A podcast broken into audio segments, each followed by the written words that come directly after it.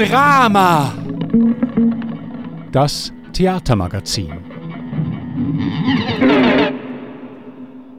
Ja, ganz herzlich willkommen zu der zweitletzten Ausgabe von Drama, bevor wir dann da in die Sommerpause gehen. Drama, das Theatermagazin da auf Radio Stadtfilter. Und auch heute habe ich äh, wieder zwei Gäste da bei mir im Studio. Und zwar sind das Trixe Arnold und der Ilja Komarov. Sie bilden zusammen das Arnold und Komarov Wandertheater und sie sind gerade letztes Wochenende, nämlich am Freitag 26. und am Samstag 27. Mai im Theater am Gleis da in Winterthur gewesen. und ihr habt euer Stück «Schäm dich» aufgeführt. Schön sind ihr heute da und nehmt ihr eure Zeit da, um mit mir noch mal ein bisschen über das Stück zu reden. Ja, danke für die Einladung. Ja. Und alle miteinander. Hallo. ja, ihr habt ja von mir eine direkte Aufgabe bekommen am letzten Freitag. Und zwar habe ich euch ein Aufnahmegerät vorbeigebracht mit der Idee oder eben mit der Aufgabe, dass ihr doch direkt nach eurem Stück, direkt nach der Aufführung, ja, sollt etwas aufnehmen und sollt einsprechen, wie es euch so gegangen ist, wie die Aufführung so gelaufen ist und was ihr da genau gesagt habt. Das lassen wir uns jetzt kurz an. So, das ist jetzt gerade fünf Minuten, nachdem wir gespielt haben. Ähm, also der erste Eindruck von mir ist, ich war ein bisschen verspannt. Gewesen, aber das ist bei mir normal. Ich finde, der Ilia war recht entspannt heute. Das Publikum war auch ein bisschen verspannt, gewesen, würde ich jetzt mal sagen. Ähm, ist es normal in der Schweiz? Ja, es ist unterschiedlich. Ähm, es ist immer schwierig zu sagen, gerade so kurz nach der Show. Ilja, willst du etwas sagen? Also, wir hatten äh, mehr Leute, als wir erwarteten. Also äh, 26 oder so, ja. Und äh, sie waren aufmerksam. Sie haben gelacht, ähm, wenn lustig war. Und äh, paar ein paar Geschichten erzählt. Ja. ja, wenn ihr jetzt das so gehört habt und ihr euch nochmal daran erinnert, an die Aufführung vom Freitag, aber vielleicht auch an die vom Samstag, jetzt mit ein bisschen mehr Abstand. Was würdet ihr jetzt über die beiden Aufführungen sagen? Die waren wie Tag und Nacht. Also am Freitag war Nacht und am Samstag war Tag. Kannst du das ein bisschen ausführen? Wieso war am Freitag Nacht und am, am Samstag Tag? Oder wie, wie hat sich das angefühlt ja. für dich? Ähm, eben, wie Trix hat gesagt, äh, ist äh, am Freitag verspannt gewesen. Und das äh, im Vergleich zum Samstag äh, kann ich jetzt wirklich so sagen. Also dort nach dem nach der Aufführung ich nicht so klar können beurteilen, weil ich habe mich eigentlich okay gefühlt, aber äh, ich habe auch gemerkt, dass Leute sind äh, eher zurückhaltend waren. Und äh, äh vielleicht Rix äh, eine Theorie, wieso so amigs passiert. Hm, ich glaube nicht dass unbedingt, dass ich eine Theorie habe, aber es ist ein bisschen der Anlage des Stück, dass ähm, sehr unterschiedliche Übungen gibt was auch ein Grund ist, wieso dass wir das überhaupt immer noch sehr gerne spielen, nach diesen 60 Aufführungen, die wir jetzt hatten.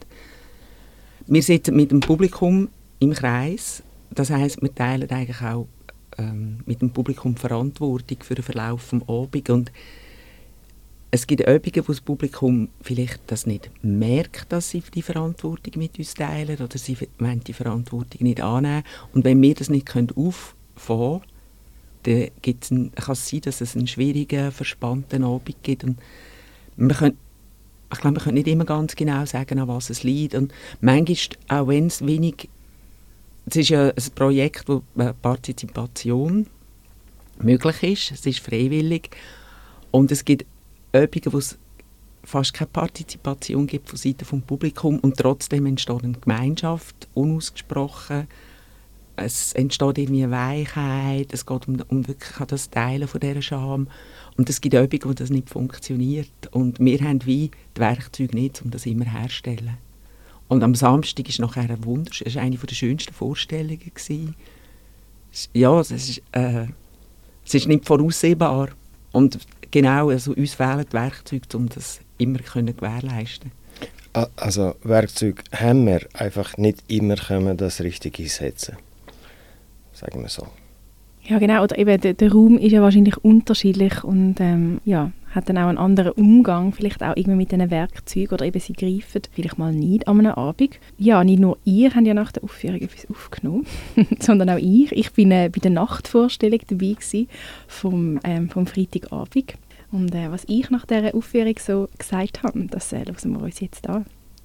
Also etwas vom Ersten, was mir in den Sinn kommt, ist, dass ich es eigentlich mega schön finde, dass da ganz viele Leute ihre Geschichten zum Thema Scham aufgeschrieben haben und die Geschichten jetzt aber von anderen Menschen vorgetragen werden und dass ähm, Trixa und Ilja mit dem auf Tour gehen und ich komme irgendwie nicht drum herum, dass ich glaube, dass das etwas sehr Heilsames irgendwie auch an sich hat und zwar für die, die jetzt nachher die Text vortragen, für die, die sie hören und aber auch eben für die, die sie, die sie aufgeschrieben haben ähm, im Wissen, eben, dass sie dann von anderen Personen erzählt werden. Ich glaube, ich finde den Gedanken sehr, sehr schön.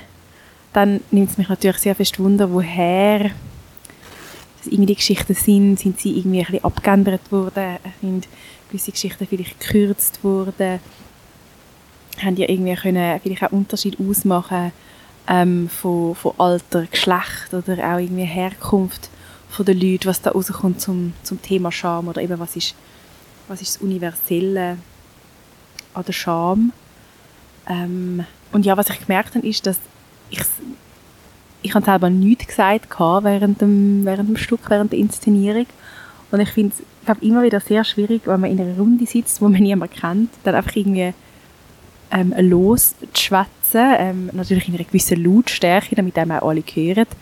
Das ist glaube für mich nach wie vor irgendwie etwas Schwieriges, auch wenn ich im Radio arbeite und eigentlich relativ oft ähm, am Schwätzen bin natürlich. Und ich habe mich wie gefragt, was es noch für andere Inszenierungsformen vielleicht auch gibt für, ähm, für die Geschichten.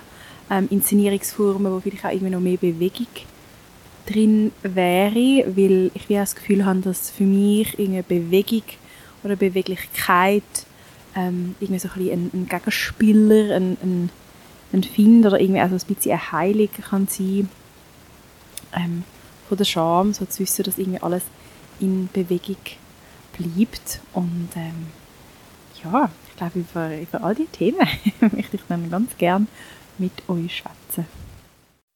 Ja, was, was meinen ihr jetzt gerade so zum, zu dem ersten Teil?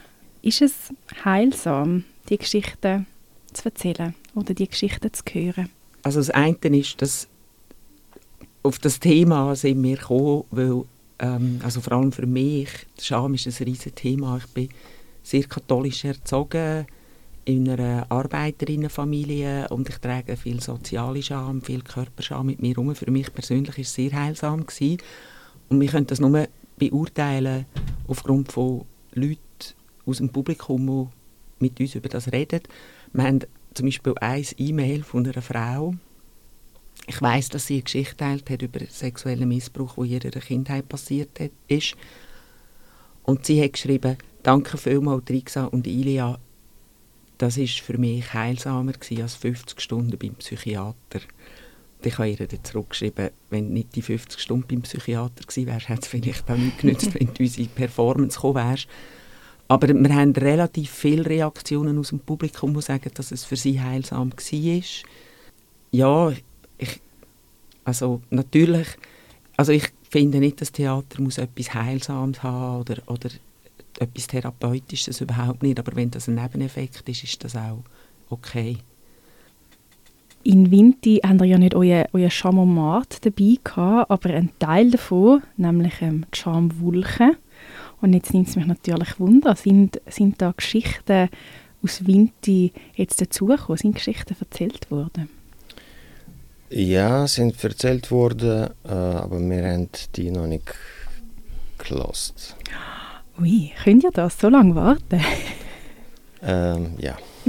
ja, wir haben Mittlerweile am- wahrscheinlich schon. Mittler, mittlerweile schon. Es sind vor allem auch, also das finde ich noch interessant, was noch zum Thema Heilsamkeit ist ja am Freitag am Abend der wunderschöne Moment passiert, wo jemand etwas erzählt hat, wo ein anderer Mensch, der auch dort war, wo sie nicht wirklich gut kennt, involviert und die haben die Scha eine Schamgeschichte quasi zusammen geteilt und ähm, ich habe dann so gesagt, aha, jetzt ist ja das gelöst zwischen euch. Und wir haben auch nachher mit beiden geredet. Und ich glaube, es hat auch für beide ein bisschen etwas Heilsames gehabt, obwohl es ein schwieriger Abend war, ist eigentlich so ein schöner Moment passiert. Und am Samstag sind live während der Performance ein paar äh, recht krasse Geschichten erzählt worden. Wo- Also ja, genau. Ähm, etwas zu den Schamwolken. Ja, sehr gern. Genau, die Schamwolken ist, äh, wie du sagst, das Herz von dieser Kabine gewesen. Das war der Chamomat. Mit dem haben wir dann eigentlich angefangen. Und wir haben dann aber aus den zwei Schamomaten, die wir hatten, während der Pandemie ähm, hatten wir Premiere gehabt und dann haben wir aber nicht können live spielen Und dann haben wir die beiden Schamomaten umgebaut zu einer Installation, wo sich zwei Menschen gegenüber gesessen sind und aus einem Buch Schamgeschichten vorgelesen haben. Also es war wie so ein geschützter Raum, gewesen, um die Scham zu teilen. Es hat eigentlich recht gut funktioniert. Jetzt sind auch wahnsinnig viele Geschichten nachher erzählt worden im Rahmen von dem. Und weil wir den Schamomat demontiert haben, quasi, haben wir jetzt das, äh, die Schamwolke, das Herz, und das ist auch viel besser für äh, unser Wandertheaterformat, weil es ist klein und kompakt. Und es ist schon so, dass eigentlich im Kontext von der Vorstellung jetzt eben von der Installation oder von der Performances vor allem die Leute animiert werden, zum Geschichten zu erzählen. Also wir haben, was wir auch noch immer haben dabei, das haben wir jetzt hier nicht gehabt, ist ein Briefkasten. Es gibt Menschen, die lieber aufschreiben, weil sie ihre eigene Stimme nicht gerne hören. Ja, genau, da würde ich wie gerne noch nachhaken. Ich habe natürlich daneben gelesen, ihr habt einen Briefkasten, ihr habt aber auch einen, einen Online-Briefkasten. Man kann euch also auch Geschichten zusenden. Ich habe dann für mich wie irgendwie gemerkt, also wenn ich euch jetzt für eine Geschichte will mitteilen ich glaube, ich würde das lieber schriftlich machen, als dass ich es würde erzählen Weil ich glaube, für mich ist meine, meine Stimme oder mein Sprechen ist doch irgendwie noch ja, wie irgendwie ein bisschen, halt wie näher, viel unmittelbarer in einer verschriftlichten Form kann ich es glaube noch mehr, kann ich es unpersönlicher machen wahrscheinlich. Ich kann es ein bisschen, ich kann abändern, ich kann ein bisschen mehr Kontrolle auch, ähm, wie ich dann vielleicht hätte über meine Stimme, je nach Geschichte, die ich da würde erzählen. Nehmen ihr da Unterschied wahr von geschriebenen Geschichten, die ihr bekommt, und von gesprochenen Geschichten? Ja, natürlich. Äh, genau das. Wenn Leute schreiben, dann haben sie mehr Kontrolle, können sie korrigieren und äh, besser ausformulieren. Und äh, wenn sie reden, dann ist das oft, oh, ich habe mich so geschämt, ich habe mich so, äh, immer, immer diese, die Emotionen müssen sie auch kommentieren selber. Und das ist nicht unbedingt das, was beim Umschreiben bleibt dann in diesen Geschichten. Man tut das ein bisschen wegnehmen. Also ich glaube, vielleicht sind wir jetzt bei dem Punkt, was du angesprochen hast in deinem Text, was du gesagt hast. Die Geschichten überarbeitet mehr und das ist je nach Form von der Erzählung oder von der Erzählweise sehr unterschiedlich aufwendiger Prozess. Und es ist schon so, dass das, was schriftlich erzählt wird, für uns meistens unaufwendiger ist. Genau wegen dem. Also wir, haben so, wir folgen so äh, bestimmten Regeln in dem Prozess vom Überschreiben. Es ist alles in der Gegenwart erzählt. Es gibt keinen Namen, es gibt auch keinen Namen für einen Ort. Wir probieren es aus dem kulturellen Kontext zu lösen. Das hat vor allem auch mit dem Wunsch von unseren pakistanischen Partnerinnen, die in Pakistan Geschichten gesammelt haben, zu tun. Weil sie haben so ein bisschen befürchtet, dass nachher wir im Westen so ein bisschen hahaha, über was dass die sich schämen, das ist ja hinterwäldlerisch oder so. Also dass wir das wirklich probieren, möglichst rauszulösen. Das ist nicht, klingt nicht ganz immer, aber haben wir probiert. Und was wir vor allem probiert haben, ist, dass, dass wir nicht wertet, weder sich selber, eben so wie die Ilia gesagt hat, Menschen sagen, ah, ich habe mich so geschämt, das war so schlimm. Gewesen.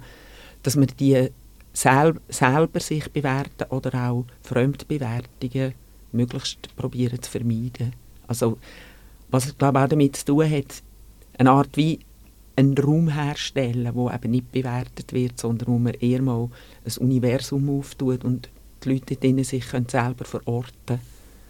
Raum ist ja gerade das perfekte Stichwort, das du mir da gibst, weil ihr sind ja schon mal da, ihr seid nicht bei Radio Stadtfilter gewesen, heute sind wir da zum ersten Mal, aber ihr habt schon ein Gespräch gemacht mit der Ursina Ingold von der Inforedaktion da für Radio Stadtfilter und dort habt ihr gesagt, dass der Rahmen oder eben der Raum, das Verhalten und das Erzählen eben auch von den Leuten ändert. Jetzt, wie habt ihr das da in Winti im Theater am Gleis wahrgenommen? Wie ist da, wie ist da der Raum und der Rahmen gewesen? Was ich, was ich sehr interessant fand, haben wir sind im Dezember hier hergekommen und haben äh, Salome getroffen von der Gru Gruppe, Veranstaltungsgruppe Wort. Und mir ist das nicht bewusst gewesen, in Winterthur, das sind, das sind eigentlich interessierte Laien, die das kuratieren. Und wir sind uns so gewöhnt im Theater, dass so Kuratoren das machen. Und ich habe es total schön gefunden, weil die Stimmung ist viel mehr auf einer gleichberechtigten Ebene. Also es ist sehr ein, ein offener Raum, jetzt, wenn wir von Raum reden. Und ich glaube, das, was nachher am Schluss auf der Bühne passiert, wo wir gemeinsam mit dem Publikum teilen, das ist genau, also ist ja jetzt interessant, wie das im gleichen Raum so unterschiedliche Stimmungen sind, wo, glaube darauf zurückzuführen ist, dass die Gemeinschaft, die dort sitzt, den Raum gestaltet. Vielleicht äh, Leute kommen auch ins Theater mit äh, Erwartungen, dass äh, ihnen wird Theater vorgespielt. Und äh, unsere Form ist äh, eigentlich Theatersituation ein bisschen auflösen. Also wir sitzen mit allen auf der Bühne im Kreis. Und äh, von den 60 Vorstellungen, was wir haben gespielt wenige sind im Theaterräumen stattgefunden. Das sind, wir haben in den Bars gespielt, wir haben auf den Dachdecker, im Ateliers, Künstlerateliers, im Museum und... Äh, in Küchen, in Hinterhöfen, auf einem Hausboot, auf der Straße. Ja, alles mögliche. In dem Sinn, Situation, äh, wir probieren die Bühne eigentlich aufzulösen mit dem Projekt. Das ist auch ein bewusster Entscheid. Vielleicht ist das Ende von dem, äh, äh, was du äh, so dir Frage hast gestellt äh, über Form, wieso nicht Bewegung und so weiter. Das ist eigentlich bewusster Entscheid, dass Theater eh im Kopf passiert und wir äh, versuchen Ausdrucks, theatrale Ausdrucksformen reduzieren zu Basics eigentlich, die Geschichte erzählen. Ja. Genau, also zu der Form tue ich noch gerade noch ergänzen. Ich glaube, es hat auch damit zu tun, dass das ist radikal reduziert, was wir machen. Das kann man noch knapp im Bereich des Theater verorten. Und ich glaube, es hat aber auch viel damit zu tun, dass wir ähm, das Verzichten auf jegliche Form von Inszenierung hat auch damit zu tun, dass wir mit einer Form von Inszenierung auch wieder beim Werten wären. Und das Vermeiden von dem hat, hat sehr viel damit zu tun, dass wir vielleicht jetzt auch mit dem ja, wenn wir das würden machen würden, wir auch die Geschichten werten und das haben wir bewusst nicht wollen. Es geht, glaube ich, auch wirklich um eine Art von, von, von einem Raum schaffen, von Gleichheit, Gleichwertigkeit. Mhm, ich glaube, das ist auch gerade ähm, bei diesen so vielen unterschiedlichen Geschichten mega wichtig, weil die Geschichten erzählen unterschiedliche Geschichten von Scham und es hat vielleicht ein bisschen schwerere Geschichten dabei und vielleicht ein bisschen leichtere Geschichten. Und trotzdem glaube ich, dass es wichtig ist, dass die Geschichten dürfen eben einfach nebeneinander sein, weil sich ja wahrscheinlich die Scham auch unterschiedlich intensiv kann anfühlen in dem Moment und man ja nicht muss werten, die Scham ist jetzt aber schlimmer als, als die andere Scham. Ich möchte aber noch kurz beim Theater oder beim Inszenieren bleiben. Eben, wir haben jetzt gerade gesagt, die haben das sehr fest reduziert, aber trotzdem sagen ihr, ihr macht Theater und ihr spielt auf der Bühne. Jetzt, wo erkenne ich dann genau euer Spiel? Was ist gespielt von euch auf der Bühne? Weil ich habe es so authentisch wahrgenommen, dass ich mich wie frage, wann haben denn die beiden gespielt? Also, wann sind da nicht euch gewesen? Ich spiele nicht, ich kann gar nicht spielen. Ich, bin, ich, ich kann auch keine Schauspielausbildung und sowieso keine Theater, also keine Ausbildung zu meinem Theater arbeiten Ich bin komplette Autodidaktin und ich kann nicht spielen. Also ich bin immer, ich spiele Plattenspieler.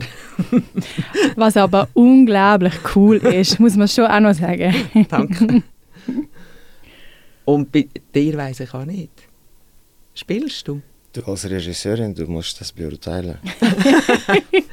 Nein, ich glaube, es ist schon, also das mit dem Spielen, das habe ich glaube jetzt nie so gesehen.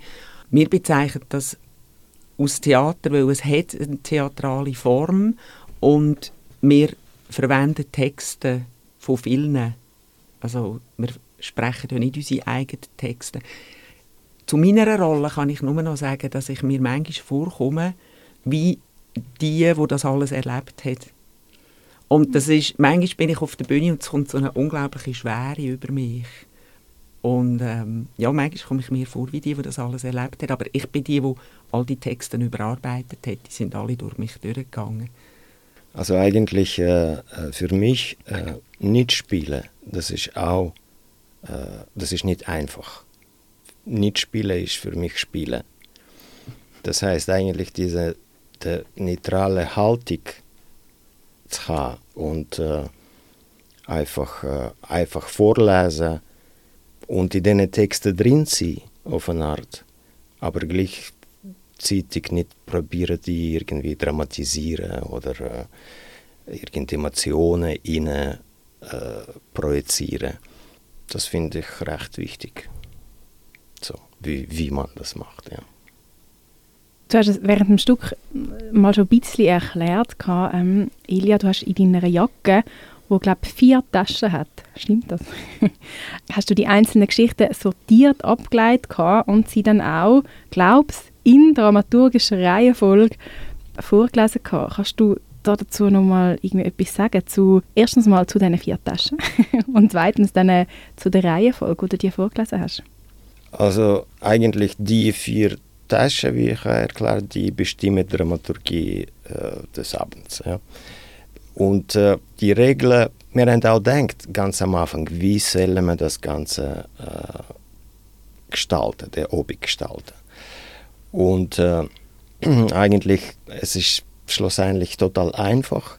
In einer Tasche sind Geschichten, die äh, eine Struktur vom Obig bestimmen. Also zum Beispiel kommt Geschichte und nach, nach der Geschichte kommt ein Lied, weil wir singen auch. Ja, wir singen Lieder auf der Bühne. Und äh, eine Tasche sind einfach Kurzgeschichten, die tun wir auch in dem Publikum verteilen zum Vorlesen eine Tasche, der größte Big, das sind lichte Geschichten, also so banale, lustige. Äh, und eine Tasche, schwere Geschichten, die dort, wo Missbrauch ist, Diskriminierung äh, und äh, ja, die sind vielleicht schwerer zu verdauen als alles andere. Und äh, die haben wir bewusst jetzt tun wir eigentlich am Schluss lassen. Also, dann, baut das der Obig sich irgendwie so auf. Aber äh, der größte Teil von den banalen und lustigen Geschichten, die kommt, die kommt eigentlich äh, random. Also zum Beispiel am Samstag äh, zwei Drittel Geschichten sind andere als am Freitag. In dem Sinn, und das darum macht es Spaß zum Spielen eigentlich, weil jeder Obig ist immer anders, es kommt immer andere Reihenfolge. Zum Teil im Nachhinein denkt man, ah, das ist vielleicht zu viel über Körperlichkeit oder äh, über Sex äh, oder äh, zu, zu viel über Furzen. Äh, aber das kommt aber random. Also es kommt ja nicht einfach nur zufällig, du tust ja schon auswählen in dem Moment aber es gibt nicht einen geplanten Ablauf. Und manchmal sitze ich dort und denke, oh nein, ich wünsche mir jetzt diese Geschichte. Manchmal bleibt es ein bisschen im Banalen. Oder es gibt ja viele Geschichten, es gibt viele Geschichten, die universelle Scham über eine universelle Scham reden, die fast jeder kennt. Und dann gibt es Geschichten, wo viele Leute denken, hey, aber wieso schämt jetzt sich da jemand? Das ist ja total banal. Und wenn zum Beispiel eine grosse Aneinanderreihung von diesen Geschichten kommt, dann kann genau das, das passieren, das Publikum das anfängt werten. Äh, also, ja, weil sie sich vielleicht nicht mehr wiederfinden in dem, sich verloren fühlen. Und ich möchte auch noch etwas sagen zu dem, die Trennung zwischen, wir nennen das die lustigen oder die äh, leichten Geschichten und die schweren. Die Trennung ist natürlich flüssend. Also das haben wir entschieden, was wohin gehört. Jemand anderes würde vielleicht anders entscheiden. Das hat mit unseren eigenen Schamerfahrungen auch zu tun. Und das ist nicht einfach, ah, da ist die Grenze. Wir tun auch manchmal wieder hin und her schieben. ja, eure Sammlung, euer Archiv von der Scham zählt ja mittlerweile etwa 500 gesammelte Geschichten. Das ist eine, eine ziemliche Anzahl. Und ich glaube, da hast jetzt ja nicht alle in deinen vier Jackentaschen gehabt. Was macht ihr da für eine Vorauswahl? Haben ihr so verschiedene, wie sagt man, so verschiedene Abteilungen oder so, ah, am Freitagabend nehmen wir immer die am Samstag nehmen wir die oder wie, wie macht ihr das? Also es ist so, es sind von denen, von denen, die im Archiv sind, haben es gar nicht alle sind gar nicht alle in dem Sortiment, wo überhaupt mal auf die Bühne kommt. Das hat mit Redundanzen zu tun, das hat ähm, damit zu tun, dass es Geschichten sind, die man nicht wiedergeben kann. Was macht eine Geschichte aus, die man nicht wiedergeben kann? Vielleicht, weil es wirklich zu banal ist. Vielleicht, ich weiß es auch nicht. Es ist etwas, wo recht, eben der Prozess von dem Wiedererzählen, der ist sehr aufwendig, weil es gibt Geschichten, wo schwierig ist, sie auf den Punkt zu bringen ich sitze auch manchmal dort auf der Bühne und denke, mm, das ist nicht gut, da muss ich dann einmal ein bisschen drauf schauen. Und dann gibt es deren, wo ich denke, ah, das ist jetzt gut gemacht. Oder es ist, das ist noch schwierig zu sagen, aber ich nehme mich jeder Erzählung an und manchmal geht es einfach dort hin, wo man sagt, die ist im Archiv, aber die kommt nicht auf die Bühne. Und eigentlich tust du auch Ilja vor der Vorstellung so ein bisschen aussortieren, oder? Ja, ich, äh, wenn zwei Vorstellungen am gleichen Ort zum Beispiel, äh, dann tue ich schon schauen, dass die, die, die, die am Freitag schon erzählt wurden und ich nicht wiederhole. Irgendwie. Ich tue ein bisschen aussortieren, aber trotzdem dort gibt es äh, eben so random... Zufällig. Zufällig, voilà. Zufälligkeit, ja, in dem Reihenfolge. Jetzt eben sind 500 Geschichten wie viele von diesen 500 Geschichten sind vielleicht auch von euch beiden? Ich habe es mal gezählt, sind äh, 30. Hm, 15, 15 oder? Ah, weiß nicht. Da, ja, wahrscheinlich, ja. ja, etwa 15, 15. Ja. Also das Projekt hat ja so angefangen, dass, gefangen, dass der Ilja eingeladen war an einem Festival, einem so Kurzauftritt. Schwammendinger Kurzauftritte. Und ähm, der hat gesagt, was soll ich machen? Und dann habe ich gesagt, ah, erzähl doch deine Schamgeschichte. Und mit dem hat es eigentlich angefangen, darum hat es von ihm so einen Grundstock. Ja, ich habe jetzt äh, meine Schamgeschichte aufgeschrieben. Äh, was ist auch interessant, äh, je mehr anfängst erinnern, je mehr kommen irgendwie die Führer. Und dann habe ich äh, so zehn Minuten auf der Bühne Geschichte erzählt. Und nachher sind die Leute gekommen und angefangen, eigene Geschichten zu erzählen. Also sie sind irgendwie, dann haben wir gemerkt, ah, das ist irgendwie stößt auf irgendwas. Das, wir können aus dem etwas machen. Und so haben wir angefangen, dann Geschichten zu sammeln. Und jetzt hat sich das quasi so ein bisschen zu einem Selbstläufer entwickelt, dass, dass ihr Geschichten erzählt, aber immer wieder Geschichten zu euch kommen. Haben da irgendwie eine Vermutung, wieso dass das irgendwie gerade so gut funktioniert mit dem Thema Scham? Ist einfach ein universelles Thema, berührt jeden äh, und eigentlich bleibt immer aktuell. Ich denke, das ist äh, Hauptgrund. Ich glaube, ja, ich glaube, es es gibt Menschen, die sagen, dass sie sich nicht schämen. Ich glaube aber auch nicht, dass Scham etwas ist, wo unnütz, nur unnütz ist. Ich glaube, es ist auch etwas Wichtiges, weil es uns davor schützt, uns bloßzustellen oder andere bloßzustellen. Ich glaube aber schon, dass das mit dem Teilen, es sagen immer wieder Leute, das ist das erste Mal, dass ich über das rede, oder sie schreiben auf dem Zettel, wo sie Briefkasten tun, oder im E-Mail, das ist das erste Mal, dass ich das teile. Und danke für die Möglichkeit. Und dann aber auch ein Mann hat einmal gesagt, nach einer Vorstellung, das finde ich sehr schön, dass es etwas ist, dass Jam etwas ist, was sich jeder Körperzelle ablagern.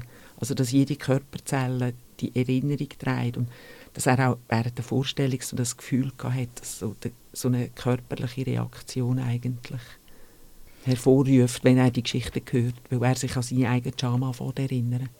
Ich glaube, das merkt man wahrscheinlich auch bei den Geschichten, die ihr auch erzählt. Das Thema Körperlichkeit ist mega wichtig oder irgendwie eng verknüpft, auch mit der Scham. Ihr befasst euch jetzt ja schon ein Zeitchen mit, mit dem Thema von der Scham wir haben jetzt auch schon sehr viel darüber geredet. Wir haben es aber wie gar noch nicht so mega fest definiert. nicht, dass wir das jetzt ultra klar müssen, aber ich möchte euch trotzdem noch fragen, jetzt nach dieser Zeit und nach so vielen Geschichten, die ihr gehört habt, über die Scham. Was ist die Scham für euch jetzt noch? Ja, es, ist, es, gibt, es gibt ja einfach Momente, wo man erlebt, wo Scham ausgelöst wird und das kann, das braucht gar keine andere Anwesende dazu. Das kann man auch für, nur für sich allein. Und ich glaube, man kann nicht sagen, es ist jetzt einfach das oder das. Es gibt sehr viele verschiedene Formen von Scham. Es gibt Täterscham, Opferscham. Man macht etwas und schämt sich dafür. Oder wenn man diskriminiert wird, wenn man Gewalt erlebt, wird man beschämt. Also es gibt immer so die teilige Opfer-Täter, mal ganz grob gesagt. Und da gibt es aber einfach die sehr viele verschiedene Formen von Scham, also eben Körperscham, wo die ganze Ekel, Sexualität so dazugehören. Da gibt es soziale Scham, für arm sein, für reich sein, für seine Privilegien. Wir haben es mal klassifiziert und das ist aber schon sehr lang her und wir werden das auch nicht mehr machen. Was wir aber gemacht haben, ist, wir haben wirklich ein professionelles Archiv erstellt, weil wir eigentlich finden, das ist eine wertvolle Sammlung. Ich merke, wieso, irgendwann müssen wir das Projekt abgeben, irgendwann ist es fertig, wobei wir werden noch recht lange weiterspielen. Aber um das können abgeben, muss ich das in eine Form bringen, wo vielleicht auch Leute aus anderen Disziplinen könnten Zugriff darauf haben, weil es ist eigentlich schon etwas, was für Soziologinnen oder Psychologinnen könnte irgendwann mal interessant werden. Und denen würde ich dann die Klassifizierungen überlassen. Wie hat sich denn euer Verhältnis vielleicht auch verändert zu der Scham, die ihr angefangen habt mit dem Archiv oder seit ihr angefangen habt, die Geschichten zu hören? Oder Ilia, vielleicht jetzt gerade bei dir, seit du das erste Mal in Schwammendingen auf der Bühne gestanden bist und deine eigenen Geschichten erzählt hast? Also für mich ist es so, dass ich merke, je mehr ich meine Geschichte höre oder selber erzähle, eigentlich äh, äh, verschwindet der Scham. Also ich denke, Scham teilen wird auch Scham entmachten. Und das, das ist mein, mein Eindruck. Und äh, was mir auffällt, dass äh, eigentlich ältere Leute schämen sich weniger. Vielleicht haben sie schon das verarbeitet oder mindestens so behauptet sie. Und äh, wenn ich selber an meine Vergangenheit denke und äh, von wo kommen die, die Schamgeschichten, die sind schon eher aus dem Kinder-, Teenage-Alter. Also nicht alles natürlich, aber äh, äh vieles ist entsteht dort irgendwie, wenn wenn Persönlichkeit sich bildet wahrscheinlich, äh, wenn all die äh, Knotenpunkte dort hocken. Darf ich da gerade schon etwas nachfragen, bevor wir nachher zu den Tricks kommen? Ich, weiss, ich habe mir das auch gefragt am, am Freitagabend. Viele Geschichten liegen wahrscheinlich in der Vergangenheit oder es schützt vielleicht auch ein bisschen, dass man sich in der Vergangenheit erzählen kann. Ihr transkribiert es aber in die Gegenwart. Warum ist das wichtig oder warum macht ihr das? Das war eigentlich ein Entscheid um Unmittelbarkeit herzustellen. Dass, dass, wenn man es in der Gegenwart erzählt, dass man es jetzt, einen Jetzt-Moment erzeugt. Ich habe aber auch schon festgestellt, dass es Leute gibt, die das sehr irritierend finden. Aber vielleicht hat es auch, es ist eine elegantere Erzählform, Gegenwart als Vergangenheit, empfinde ich so. Und es, die Geschichten sind ja sehr verknappt. Es ist sehr eine spröde Art vom Erzählen, was sicher auch daherkommt. Eben das, das nicht Werte, Adjektiv sind viel gerade bringen Wertungen rein. Das ist vielleicht noch etwas zum Anfügen, zum Wiedergeben. Was wir probiert haben, ist der Wort, Wortlaut. So die Wörter, die Menschen brauchen, das beizubehalten beim Überschreiben. Das habe ich noch vergessen vorher. Ja, jetzt Ilja hat schon jetzt eben kurz gesagt, so von wegen das Verhältnis von der Scham, wie sich das geändert hat. Rixa, wie, wie ist das bei dir? Ich glaube, bei mir ist so, dass jetzt in Bezug auf, auf die ganze soziale Scham, die ich mitgetragen habe, ich glaube, das ist sowieso seit, seit ich 40 bin, würde ich jetzt mal sagen, habe ich auch von vielen, die, die, die Eribon, Annie Ernaux, halt so die ganze Klassismusliteratur gelesen und mich auch damit beschäftigen, wer ich überhaupt bin und wo ich herkomme. Ich habe sehr spät mit dem angefangen und es hat jetzt aber auch mit dem Projekt von dieser das Schämdi-Projekt hat sehr viel von, de, von dem auch nochmal ausgelöst. Und ich habe aber auch das Gefühl, dass ich viel einen einfacheren und offeneren Umgang mit dem bekommen habe. Also dass es eigentlich ähm, sehr positiv war. Und gleichzeitig, ich finde es interessant, dass du sagst, dass viele in der Vergangenheit, Geschichten sind in der Vergangenheit, weil es einfacher ist, um über das zu reden, weil es weiter weg ist. Aber ich bin jemand, der sich fast jeden Tag für etwas noch schämt, was ich mache. Und ich aber auch vielleicht denke, ja, das ist jetzt halt so, ist ja nicht so schlimm. Also ich glaube, es hat sich schon in dem Verhältnis hat sich schon etwas geändert. Auf jeden Fall es gibt schon ein paar Geschichten, die auch in der Vergangenheit sind. Das ist nicht, dass wir können jede äh, in Gegenwart setzen. Amix äh, gibt so einen Rückblick dort. Äh, manchmal geht es nicht anders. Aber ja, grundsätzlich sind schon in Gegenwart. Als ich am Freitagabend heimgelaufen bin von eurem Stück, haben äh, meine Kollegen und ich uns noch darüber unterhalten, was dann echt das Gegenteil ist von der Scham und ich habe gesagt, ich glaube, für mich wäre am ehesten das Gegenteil die Verbundenheit. Und sie hat gesagt, Mut. Was ist es für euch beide? Ich glaube, das Gegenteil von Scham ist Schamlosigkeit. Und das ist nicht unbedingt eine positive Sache. Und äh, Mut, ja, äh, Mut kann oder was hast du noch zweiter gesagt? Verbundenheit. Verbundenheit. Eben zum Beispiel äh, bei diesen Vorstellungen, äh, Leute reden über, wie Scham sie verbindet. Oder dann kann ich nicht sagen, dass äh, ohne Scham mehr Verbindung ist. Das ist eh vielleicht, wenn man sich auseinander mit der Scham setzt, dann verbindet das alle, wenn die Scham Teile vom Scham ich würde zu dem sagen, dass über Jam reden kann Verbundenheit entstehen. Also das Jam kann in dem Sinne auch etwas Verbindendes haben, aber grundsätzlich ist, das hat einmal eine geschrieben auf einem Zettel in unserem Briefkasten.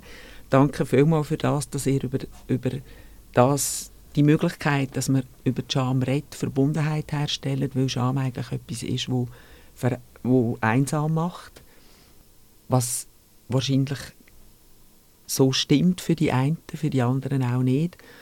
Und zum Mut, ich glaube nicht unbedingt, dass Charme das Gegenteil ist von Mut. Ich glaube auch nicht unbedingt, dass es etwas gibt, was das Gegenteil ist von der Scham. Weil ja das auch Charme auf etwas Enges reduzieren. Ist, Charme ist eine sehr eine, eine weite, breite Emotion. Ich weiß nicht einmal, ob es überhaupt eine Emotion ist oder ob es mir einfach ein Zustand ist? Ich glaube, es gehört zu den, zu den Emotionen Scham und ich habe das Gefühl, das ist wahrscheinlich so die, eben die unberechenbarste Emotion oder ähm, ich glaube für mich die Emotion, die ich finde, ist am schwierigsten, um wieder daraus rauszukommen bei anderen Emotionen habe ich das Gefühl, klingt das irgendwie ein bisschen leichter. Man kann irgendwie brüllen, wenn man traurig ist oder man kann, ich kann rennen, wenn ich hässlich bin oder ich kann mich halt freuen. Wenn ich Freude habe, die muss eh nicht weggehen, die Freude natürlich.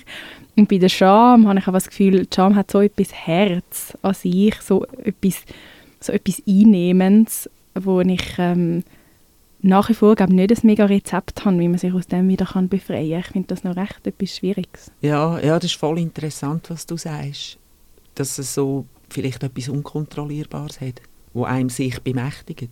Mhm, ja, ganz so, genau. Ja, ja. ja, und ich glaube, das hat eben auch mit dem zu tun, dass es etwas ist, was so in, sich in körperlichen Signal äußert. Eben so rote Köpfe oder eben so in den Körperzellen. Ja, ehrlich gesagt, ich habe das Gefühl, umso länger dass wir uns mit dem beschäftigen, umso mehr finde ich, es ist eine sehr komplexe es ist sehr etwas Komplexes, weil es halt wirklich einerseits zwar viel universelle Scham gibt und gleichzeitig gibt es aber auch sehr viel wirklich ganz individuelle Scham, wo man vielleicht viel auch gar nicht weiß, warum dass man jetzt die überhaupt hat oder nicht oder eben wie man sich loswerden kann. Ja, oder eben wie es etwas ist, du hast jetzt vorher ja gerade noch gesagt, wo wir so über die, ähm, über die Gegenwart und die Vergangenheit geschätzt haben. Eben, es gibt immer wieder Situationen, wo du dich schämst. Und ich habe das Gefühl, mit dem kann ich mich schon auch identifizieren. Und das sind aber mega, wie soll ich sagen, ja schon fast irgendwie so sich zufällig anfühlende Momente, eben wo es dann wie einfach irgendwie passiert und es plötzlich da ist und das kann ausgelöst werden durch einen Blick oder durch einen Kommentar. Und und eben und dann habe ich wie so das Gefühl, dann ist das wie einfach da und nimmt einem ein und das kann manchmal irgendwie stärker sein und länger bleiben oder es kann wie schneller wieder weggehen, aber es ähm, ja, ist glaube durchaus etwas, wo, wo, wo einem vielleicht immer wieder irgendwie begleitet oder immer mal wieder da ist. Mhm, mhm. Ich glaube eben, was auch interessant ist, wenn, wenn man von unkontrollierbar redet, das widerspricht ja dem Bild, das man hat von sich selber. Man will ja gerne das Leben im Griff haben. Mhm. Und, und wenn so etwas ist, was sich so überstülpt auf einem, von außen oder auch von, von seinem eigenen Inneren. Ja, das sind ja ganz, also, aber wenn du sagst, ein Blick, das finde ich interessant, weil ich merke auch, dass ich manchmal so auf der Straße die Leute so anschaue und dann merke ich, ah, jetzt würde ich die Person total gerne beschämen. Also so, so eine bescheuerte, auch genau die Aussage, wo, wo jemand gesagt hat, Scham und Macht ist eine tödliche Kombination. Jemand beschämen, das macht einen mächtig und beschämt werden macht einen ohnmächtig. Also das habe ich eben noch eine spannende Aussage und ich glaube, die haben am Freitagabend ähm, im Theater gesagt, Macht und Scham ist eine tödliche Kombination, hast du gesagt. Und ja, ich finde es interessant, wie ich das Gefühl habe, ich habe mir immer die umgekehrte Form überlegt, Macht und Schamlosigkeit ist eine tödliche, aber eben, vielleicht ist es wie beides einfach eine ungünstige Kombination. Also das, wie du das einsetzt, oder? Wenn du äh, eben jemanden beschämst, dann in dem Sinn Scham und Macht, oder? Dann bist du mächtig über andere Personen oder äh, Leute und so weiter. Aber klar, über dich selber, das bedeutet, du bist einfach schamlos, wenn du so etwas machst. Ja, das ist, also die, das Scham und Macht ist eine tödliche, tödliche Kombination. Das ist eine Aussage von einem von unseren Teilnehmenden. Und ähm, in Edinburgh, wo wir gespielt haben, hat mal jemand gesagt, genau das, was du jetzt gesagt hast, no shame, also keine Scham und Macht. Das ist eine tödliche Kombination. Und hat das aber auch ganz klar formuliert, dass sie das auf bestimmte Politikerinnen, die sehr viel Weltmacht hatten, bezogen. Das stimmt durchaus in dem Sinn auch. Aber ich glaube auch, dass die meisten Formen von Diskriminierung Scham ein wichtiger Anteil daran ist, dass sie überhaupt aus Diskriminierung empfunden wird. Was ich schon krass finde und was mich manchmal auch wirklich traurig macht während der Show, wenn ich das so höre, all die Geschichten, wo gerade sexueller Missbrauch in der Kindheit, wo die Opfer nachher noch sagen, und ich habe etwas falsch gemacht. Oder auch Geschichten, wo es um Rassismus geht, wo die Opfer lachen darüber, weil sie dazugehören. Also so, so eine Umkehrung, wo genau eigentlich die Macht aufzeigt, die die Scham hat. Dass man probiert, dieser Macht zu entkommen, indem dass man sich auf die Seite begibt, wo einem eigentlich beschämt. Ja, und dass, dass sich die Scham dann, habe ich das oft über das eigentliche Gefühl stülpt, wo da wäre, nämlich vielleicht eben ja Trauer oder Wut nach so einem Vorfall. Und das darf, das darf aber wie nicht sein. Und darum kommt die Scham drauf und, und macht ja in den meisten Fällen vielleicht auch, dass man, dass man eben verstummt oder dass man das ja gar nicht irgendwie dann kann oder möchte teilen kann man trotzdem Frieden schließen mit der Scham? Oder was haben ihr das Gefühl oder was glauben ihr, was ist ein gesunder Umgang mit der Scham? Also ich denke, Scham teilen, also so, so wie ich merke, dass äh, du kannst dann äh, irgendwie Frieden schließen mit dem. Oder so, wenn ich meine Geschichte aufschreibe und dann erzähle, dann merke ich, das ist eigentlich eine Anekdote es bekommt etwas Anekdotisches, also je nachdem welche Geschichte. Aber vorher habe ich gedacht, ja, ich kann das nie teilen. Und so genau, zum Beispiel am Samstag drei Leute haben Geschichte erzählt und jeder hat von ihnen gesagt, aber ich sage das erste, erste Mal teile ich die Geschichte und sie können das teilen, weil sie die Palette von den Kaleidoskop von den Geschichte gehört, was vor ihnen aufgekleidet wurde. Und äh, das entmacht den Charme irgendwie, das Teilen, finde ich. Hören, was andere sagen und äh, äh, selber nachdenken. Genau, ich glaube, es hat wie beides seine Scham teilen, dass sie vielleicht von der weniger schwer wird und aber auch gleichzeitig hören, wie dass andere Leute sich für genau das Gleiche schämen, wie man sich selber schämt, kann, kann es auch abschwächen.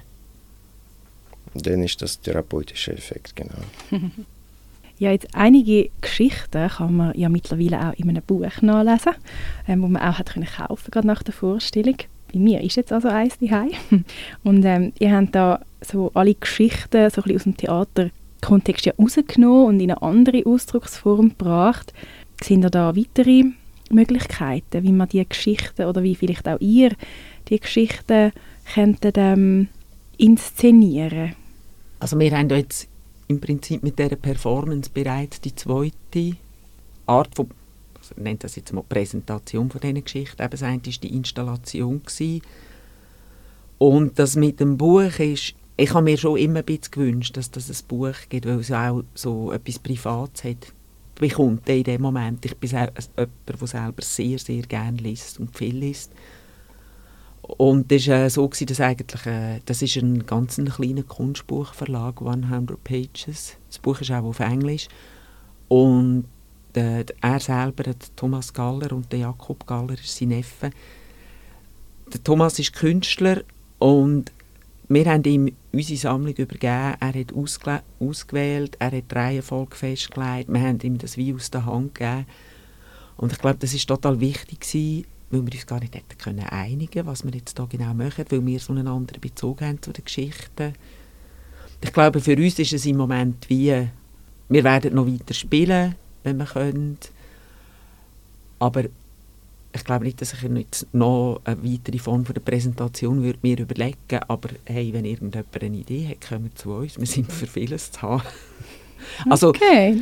ich, schaue die, ich schaue die Geschichten auch nicht aus etwas an, das uns gehört, sondern die gehören all den Leuten, die uns, mit uns das Teil haben, teilt haben. Also es ist ein, ich weiß auch nicht, wem die gehören die sind einfach da.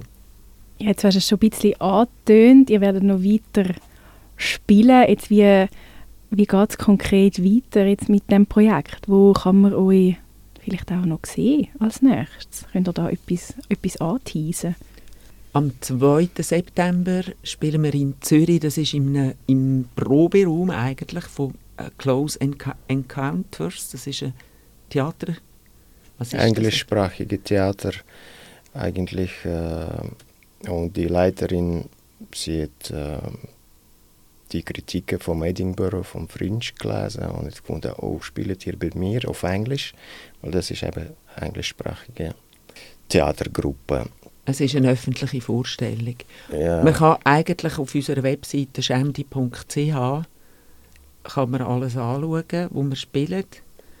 Jetzt war am Samstag jemand da vom TIC Baden. Das wäre aber wahrscheinlich Saison 24, 25. Und geplant ist äh, Schweden, das wird aber eher so in einem Kontext von der bildenden Kunst sein und Pakistan ist geplant, weil das wir müssen eine Art wieder denen zurück, weil von dort ist es, von dort kommen viele, kommen Geschichten, viele ja. Geschichten. Okay, das klingt ähm, doch noch nach einer sehr schönen Reise, die ihr da noch vor euch habt. Danke vielmals, dass euch äh, die Reise noch zuerst angebracht hat, ins Radio Stadtfilterstudio. Danke vielmals, Trixa Arnold. Danke vielmals, Ilja Komarov, dass ihr noch hierher sind und mit mir über euer Stück und auch über den Charme im Allgemeinen geredet habt. Danke vielmals und Danke. alles Gute. Danke dir Danke. vielmals. Drama! Das Theatermagazin.